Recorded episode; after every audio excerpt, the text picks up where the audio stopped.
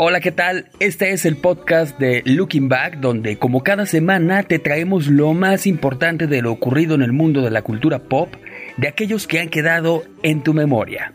Mi nombre es John Zavala, ese es el podcast número 37, hoy es 13 de diciembre de 2019, último mes del año. Y aquí comenzamos. Bienvenido al podcast de Looking Back, con lo más importante de lo ocurrido en la semana y que quedará en, tu, memoria. Como ya lo sabes, iniciamos con las películas más exitosas de los últimos días en nuestro país. En la tercera posición aterriza esta semana la cinta Last Christmas. Sabemos que no puede faltar la historia de amor que se desarrolla en las fiestas decembrinas. Sin embargo, esta por momentos es más aburrida que el canal del Congreso cuando no se están peleando y lo único que la salva es la estupenda música de George Michael. Y ese es quizás el principal motivo por el que la gente está yendo a las salas de cine. Ahí está, Last Christmas en la tercera posición. En la segunda se encuentra Knives Out, protagonizada por Ana de Armas, Daniel Craig y Chris Evans. Esta película nos cuenta la historia en torno al misterioso fallecimiento del novelista del crimen Harlan Trumby, quien es encontrado muerto en su propiedad justo después de cumplir 85 años. Por ello, el detective Benoit Blanc personificado por Craig, empieza las investigaciones de este hecho. Blanc hace las pesquisas entre la extraña familia de Harlan, así como con su personal de servicio, encontrándose con una red de pistas falsas y mentiras egoístas, las cuales servirán para descubrir la verdad detrás de la prematura muerte de Harlan. La cinta ha recibido muy buenos comentarios por parte de la crítica, considerándola fuerte candidata para próximas entregas de premios e incluso ya se habla de la posibilidad de realizar una secuela. Knives Out está en el segundo lugar. Y en el primer lugar se mantiene Frozen 2. Como podemos ver, todavía hay muchísima gente deseosa de conocer las aventuras de Anna, Elsa, Kristoff y Olaf, quienes tienen que salvar el reino de un gran peligro. Por ello se internan en un lejano bosque donde descubren la verdad de un antiguo misterio del reino. Así pues, el grupo vive una gran cantidad de intensas aventuras aderezadas, como ya es costumbre, con muchas canciones. Frozen 2 continúa encabezando el listado de las cintas taquilleras en nuestro país. Veamos por cuánto tiempo se mantienen en el lugar de honor.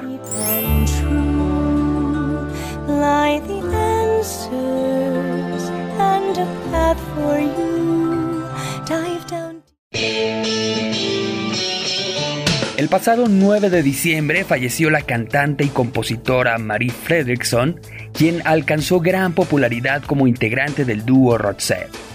Fredriksson formó parte de algunas agrupaciones y lanzó varios álbumes como solista, la mayoría de ellos en sueco, logrando gran popularidad en su país natal. Sin embargo, la fama mundial llegó cuando se unió a Per Gessle para formar Roxette, cantando en inglés. El primer álbum se lanzó inicialmente solo en Suecia y debido al gran éxito, su segunda producción, Look Sharp, fue editada en todo el mundo a finales de 1988.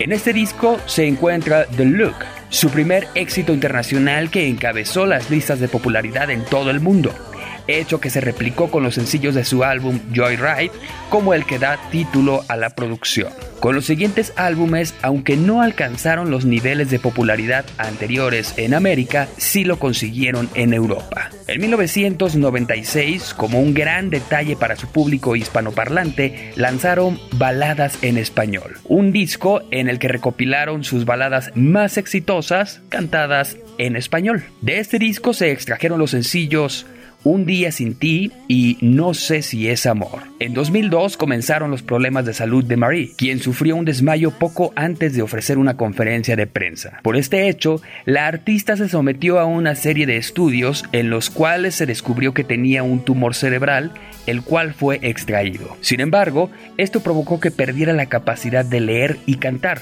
por lo cual se mantuvo alejada de los reflectores mientras se recuperaba. En 2005 lanzó el álbum solista The Change, donde volcó todas sus emociones en torno a los terribles padecimientos. Marie continuó su carrera sola por varios años hasta que en 2011 retomó el camino con Rosette lanzando un nuevo álbum y saliendo de gira mundial, la cual, por cierto, tuvo una parada en México el 19 de septiembre de 2012. En 2016 se cancelan las presentaciones de la gira de 30 aniversario de Roxette debido a los problemas de salud que aquejaban a Marie, por lo que se limitaron a lanzar su último álbum de estudio. Good Karma. Posteriormente, Marie se retiró definitivamente de los escenarios y solo lanzó algunos sencillos como solista. Lamentablemente, Marie falleció el 9 de diciembre en Estocolmo a los 61 años, dejándonos muchos grandes temas que siguen y seguirán en la memoria de los fanáticos en todo el mundo. Descansa en paz, Marie Fredriksson.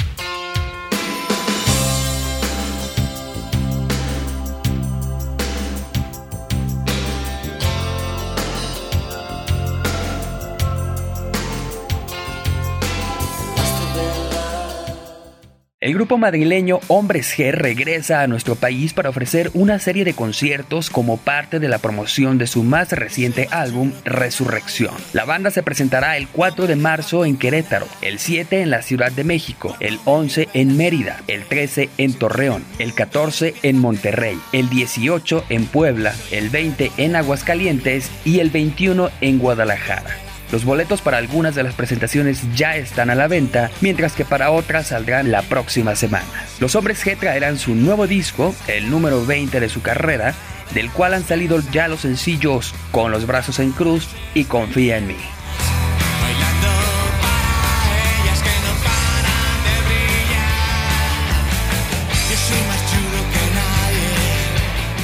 Hace unas semanas, Quentin Tarantino estaba muy emocionado con dirigir la nueva cinta de la franquicia Star Trek. Sin embargo, el proyecto pasó a manos de Noah Hawley. Ahora, Tarantino ha retomado la idea de realizar la tercera entrega de Kill Bill. Recientemente, en el programa de Andy Cohen, le preguntaron si habrá Kill Bill 3 a lo que Tarantino respondió que se acababa de reunir con Uma Thurman. Luego dijo que ya tenía una idea de lo que ocurriría en la siguiente entrega. Sería una gran aventura, pues la novia, quien ha luchado mucho, se lo merece. Sin embargo, Tarantino dijo que no es algo que ocurrirá pronto, sino que por lo menos dentro de tres años, aunque es algo que ya está sobre la mesa. Mientras tanto, tiene planes para una obra de teatro y una miniserie de televisión. ¿Y a ti te gustaría ver una tercera película de Kill Bill? Coméntanos. Anúnciate en Looking Back. Haz que tu marca llegue a más de 10.000 personas todos los días. Página, podcast, redes sociales y próximamente mucho más. Escríbenos a info.lookingback.com.mx info.lookingback.com.mx Thank you. Algo que nos tiene verdaderamente desconcertados es la noticia de la posible integración de Joaquín Phoenix en la próxima saga de Batman. Tal parece que las cosas no van del todo bien en lo que a las películas del hombre murciélago se refiere. Primero, el anuncio de Robert Pattinson como protagonista no fue muy bien tomado. Luego, el actor hizo unas declaraciones sobre su personaje que tampoco se recibieron del todo bien. Y posteriormente, se dijo que no estaban logrando poner en buena forma a Pattinson. Ahora se remata con la noticia de la llegada de Phoenix. El que un actor de su calibre se integre al elenco es una excelente noticia. El problema es que no tiene lógica, pues la historia de The Joker se desarrolla en los años 80, mientras que la de Batman en la época actual. Obviamente, habiendo una diferencia de más de tres décadas, el personaje ya estaría viejo, por lo que no podría ser interpretado por el mismo actor. Ante esto, Warner se justificaría diciendo que Phoenix interpretaría a Joker, pero no a Arthur, sino a un Joker diferente. Entonces, ¿cuál es el objeto de usar al mismo actor? Esto nos hace pensar que la película no estaría tan buena, por lo que tienen que valerse de estas estrategias bastante ilógicas, por cierto, para levantar la cinta. Supuestamente, Phoenix no aparecería en la primera entrega de la nueva saga, sino en una de las posteriores, aunque en realidad nada de esto se ha confirmado y no pasa de ser un simple rumor. Esperamos que la gente de Warner piense bien en los movimientos que hará, pues una mala jugada podría costarles millones de dólares. Además, claro, del enorme descontento de los fanáticos del hombre murciélago y los personajes de DC.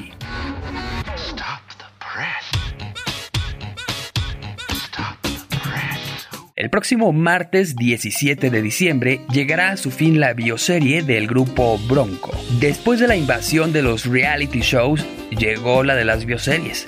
Y ahora el grupo originario de Apodaca, Nuevo León, se unió a esta fiebre. Los personajes principales corren a cargo de Luis Alberti como Lupe Esparza y Gael Yadín como Choche, Baltimore Beltrán como Javier Villarreal y Raúl Sandoval como Ramiro Delgado. Cabe destacar la estupenda caracterización de Igael Yadín, quien logra imitar perfectamente la particular forma de hablar del fallecido Choche. En el elenco también aparecen Hernán Mendoza como Fermín Ordóñez, quien en realidad se llama Oscar Flores, primer representante del grupo. Además, aparece Betty Monroe como Belén Mendoza, jefa de prensa del grupo, que en la vida real es Blanca Martínez, mejor conocida como La Chicuela, quien, por cierto, en alguna ocasión compartió con Lupe su triste historia de amor, la cual sirvió como inspiración para uno de los más grandes éxitos del grupo, Que no quede huella. La bioserie cuenta algunos de los momentos más importantes en la vida tanto artística como personal de los integrantes del grupo quienes durante mucho tiempo se mostraron reacios a hablar de su vida privada. La producción tiene una calidad aceptable, por lo menos muy superior a la de las bioseries de La Guzmán y Paquita la del Barrio. Lo más destacable es su dirección, las buenas caracterizaciones y que la serie se centra en la vida de Bronco con los capítulos necesarios a diferencia de la de José José, donde en 74 capítulos nos contaron hasta la vida de Saúl Hernández de Caifanes. Esta serie se transmite por el canal TNT y además puedes encontrarla en la plataforma de streaming Claro Video. Que no, que no quede huella, porque estoy seguro que tú, mi amor, ya ni me recuerdas. Visítanos en lookingback.com.mx. Síguenos en nuestras redes sociales. Facebook, Looking Back. Twitter e Instagram. Looking Back 1995. Looking Back 1995. ¿Y qué nos comenta Fer Moctezuma de las notas del día de hoy? ¿Qué onda amigo, amigos de Looking Back? ¿Cómo están? Me da mucho gusto saludarlos como cada semana aquí en el podcast de Looking Back. Bueno, pues, ¿qué comentar?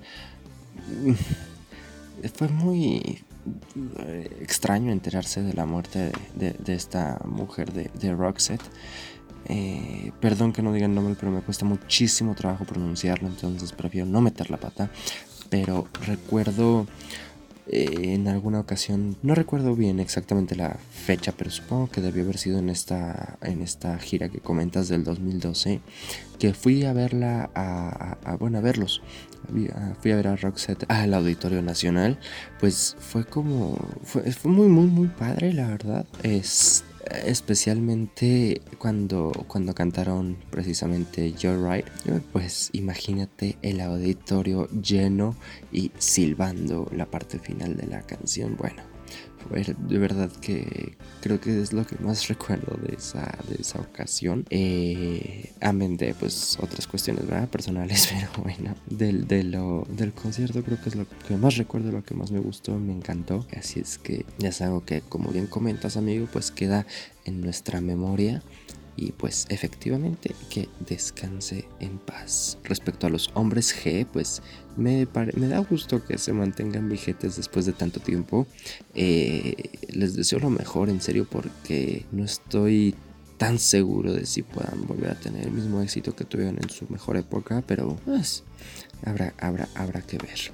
Eh, Tarantino me da gusto que no haga eh, la, la, continuación de Star Trek, de Star Trek Eh, y, no por otra cosa, sino que vamos... mm, me gusta el trabajo de Quentin y me gusta Star Trek, ¿ok? Pero es como si te digo que me gusta la pizza y me gusta la cajeta, pero por separado, ¿me explicó?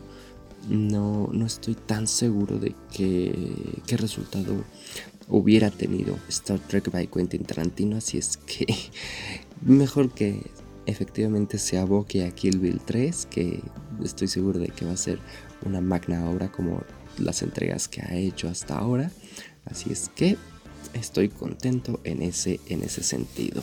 Ahora, con Batman, Robert Pattinson, Joaquín Phoenix, etc.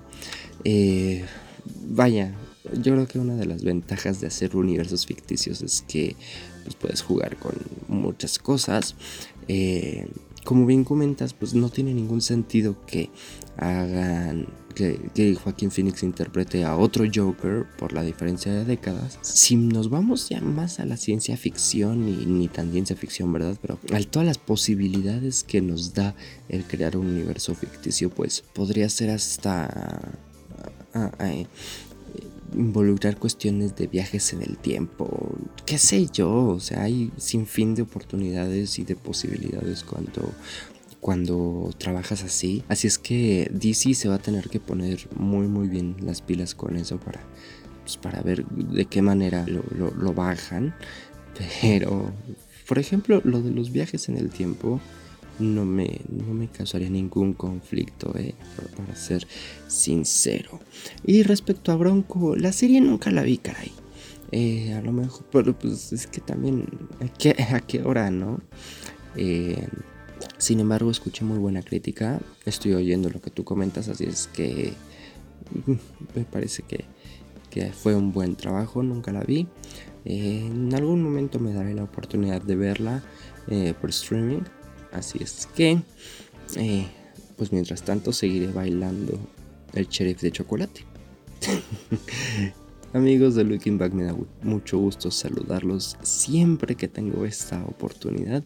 Les mando un abrazo, cuídense mucho, por mi parte es todo, como ya habrán notado. Así es que nada, nos escuchamos la próxima semana y todos los días en la página de lookingback.com.mx y en nuestras redes sociales. Antes de despedirme, quiero invitarte a que leas la columna de Arturo Trejo, haciendo un poco de memoria, que hoy nos habla de las postales navideñas. Estos mensajes que hoy mandamos por Facebook y hace unos pocos años en postales electrónicas antes se enviaban físicamente. Y aunque hoy todavía hay quienes acostumbran entregar postales de cartón o papel, la tradición se va perdiendo año con año. Así que vamos a recordar, gracias a las anécdotas que Arturo nos comparte, estos buenos tiempos en que recibíamos por correo o personalmente las postales navideñas.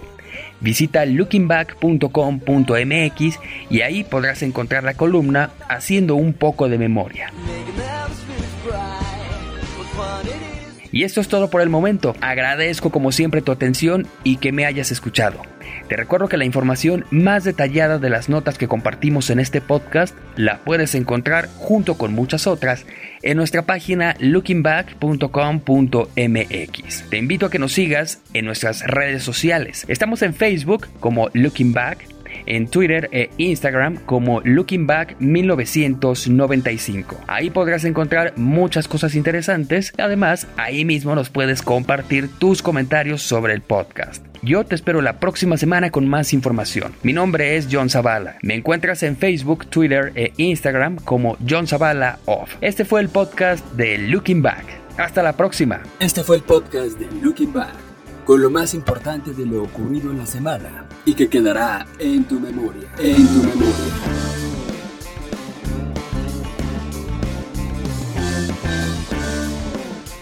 El podcast de Looking Back es una producción de Roche Media. Todos los derechos reservados. Conducción, John Zavala. Producción, Fernando Moctezuma.